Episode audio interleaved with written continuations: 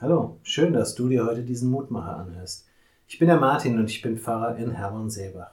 Wann wird's mal wieder richtig Sommer?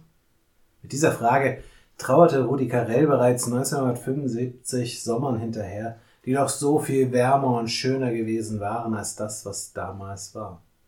Immer wieder wurde das Lied im Laufe der Jahre aufgewärmt, wenn der Sommer mal wieder feuchter war, als er es aus Sicht einiger sein durfte. Und auch dieses Jahr begegnete die Melodie mit leicht verändertem Text.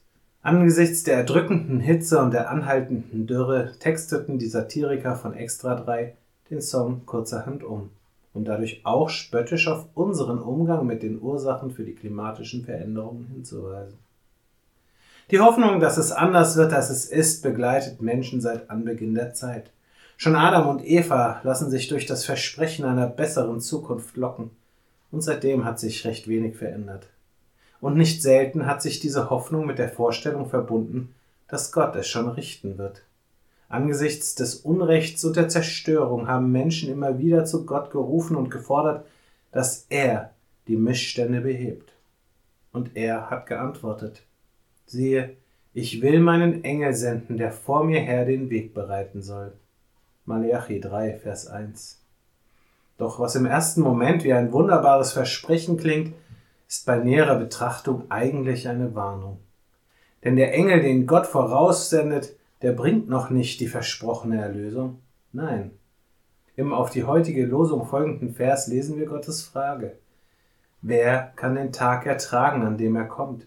Wer kann bestehen bleiben, wenn er erscheint? Denn er ist wie das Feuer im Schmelzofen und wie die Lauge der Wäscher.